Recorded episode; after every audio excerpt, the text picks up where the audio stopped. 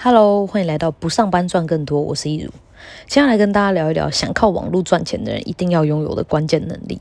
随着网络科技越来越发达，赚钱的方式也变得很多元。现在有越来越多人都向往成为那种只要一只手机、一台笔电，再加上网络，就能够在世界各地边旅行边工作的数位游牧工作者。虽然现在疫情的警报还没解除，我们都不能出国，但是透过网络来工作。和赚钱确实能够为我们实现 location independent 这种不受地点限制、自由的工作方式，而且这样的方式其实是很多工作者都向往的。那疫情也总会有过去的一天，所以今天的节目呢，我就会跟你分享，想要追求这种自由的你，需要从现在开始，先帮自己培养哪一项关键的技能。在世界世界经济论坛的二零二零未来工作报告当中，他调查了在职进修者通常都注册什么样的线上课程，然后也从当他们注册的课程当中可以发现他们最重视的专业技能是什么。然后呃，那个排列的名名次分别是：第一名写作能力，第二名策略分析，第三名是呃城市语言，然后第四名是正念，也就是一种觉察当下能力，然后第五名是静坐跟情绪管理。但我发现吗？第一名竟然是写作能力。那没错，这个第一名呢，就是我们今天要分享的这个网络工作者的必备技能。为什么它是最重要的能力呢？因为得到 APP 的创始人罗振宇他有说，他说在职场或者说当代社会，最重要的能力就是表达能力。因为在未来，最重要的资产是影响力，而影响力要怎么构成？一是写作，二是演讲。那所以说。呃，很多人认知的写作是比较狭隘的，就觉得说写作感觉好像要很文艺呀，需要很好的文笔，迟早要很华丽，这样才是写作。那应该是作家、文青或者是中文系的人才会需要这种技能，一般人应该用不到，而且也很难拥有吧。但这样子的想法在网络时代其实是大错特错的，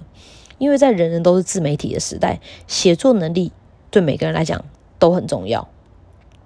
因为不论你要拍影片啊，你要呃就是录 podcast 啊，或者是你要写文章啊，他们的底层能力都是要先能够有呃很好的写作能力，你才能够输出你的观点。那在这里指的写作，不是写书、写散文或者是写小说，而是一种观点的输出，也就是把你对一件事情的看见、理解、思考和总结分享出来。那透过在网络上分享自己的想法跟观点，来建立自己的社群影响力，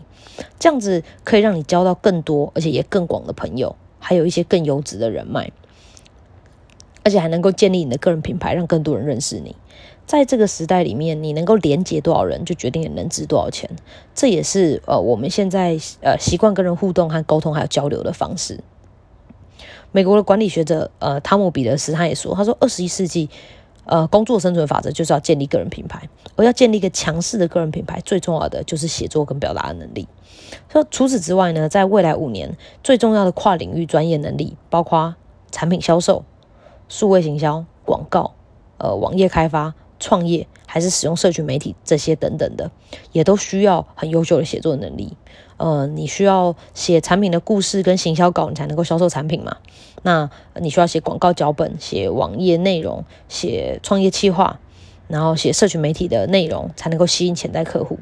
这些东西全部都需要我们的写作能力。听完以后，你还会觉得这只是特定族群需要的技能吗？上面说的角色，我们至少都中一两个吧，或者是有我们想要的结果。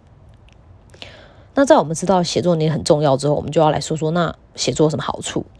呃，我们刚刚有提到写作的核心其实是输出观点，而不是堆砌文字，所以关键是我们的思想，也就是说，写作其实是一种思考的练习，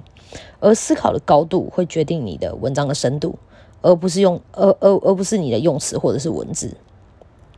一篇充满华丽辞藻，但是缺乏洞见的文章，看完会让人觉得不知所以，就不知道想要表达什么。所以，写作其实是一个厘清自己的想法跟观点的过程，把我们看见的、学过的、想到的东西，还有遇到的问题这些点状的素材，经过思考跟整合，变成一个线性甚至是网状、网状的、具有逻辑性的结论跟观点。透过这样重复的过程，会让我们的思考力大大提升。这对我们解决日常生活当中的问题会很有帮助。因为深度的思考会让会提升我们的呃我们辨识问题的能力，让我们能够看到事情的本质。就好像爱因斯坦说的，他说：“如果我有一小时可以拯救世界，我会花五十五分钟去确认问题是什么，然后只花五分钟去找寻解决方案。”当你能够正确的辨识出问题的症结，就能够轻松的解决它。除了对于解决能力很有帮助之外呢，还可以帮助我们提升感受力。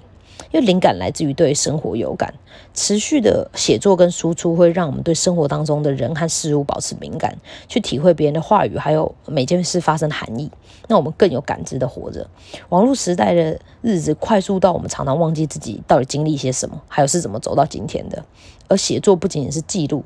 更是让我们带着感知去经历每一个当下。还有就是持续写作会让自己的逻辑和资讯整合的能力变好。所以它是有助于提升我们的表达能力的，能够让我们的沟通变得更顺畅。最重要的事情是，呃，写作能够帮助我们建构一个强力的个人品牌，让我们在网络的，在我们在网络时代上面能够拥有更大的声量跟影响力。这在未来想要透过网络赚钱最好的方式。举例来说，如果你是一个做销售的人，每天见三个客户，全年无休，一年也就差不多一千个，已经非常厉害了。但是如果你透过写作一篇文或者是一个影片，可能一天就超过一个一千个人观看，而且这样的观看量还不是需要大神级别的人才可以做得到，普通人都是可以的。那你看这样的曝光度和触及率，就抵了别人一年的努力诶。所以选择努力的方向还是很重要的。从另一个角度来说，你创作出来的这些内容就是你的资产，因为这些内容可以持续的发挥影响力。在你睡觉的时候、吃饭的时候，只要有人看了你写的东西，他就在帮你沟通某种观点。但你从学习、思考到输出，只花了一次的时间成本而已，所以写作真的可以说是最划算的一笔时间投资，而且好内容是永远不会过时的。那在呃经过一段时间之后，你也可以回过头来看自己过去写的东西，用它来检视自己的成长轨迹，或者是当你在面对同一个议题的时候，你有了更深入的思考，你再把它写出来，它就又成了另一个新的创作。所以不论你是哪一种人，你是有技能。有产品还是代理别人的产品的人，在未来，如果你想要获得成功，都脱离不了个人品牌和写作技巧。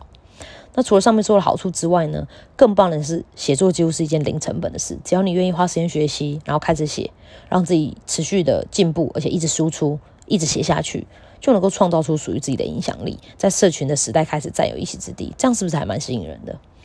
我相信大家听完这的内容啊，一定都对于写作跃跃欲试。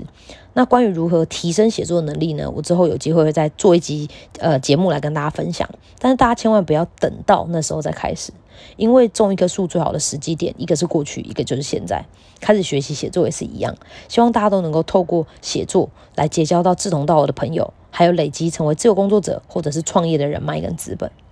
那今天节目就操作到这边喽，希望今天的内容对你们有帮助。如果你们还想了解其他行销策略，还有不上班赚更多跟把自己活好的秘密的话，欢迎按下订阅。我们下期节目再见喽，拜拜。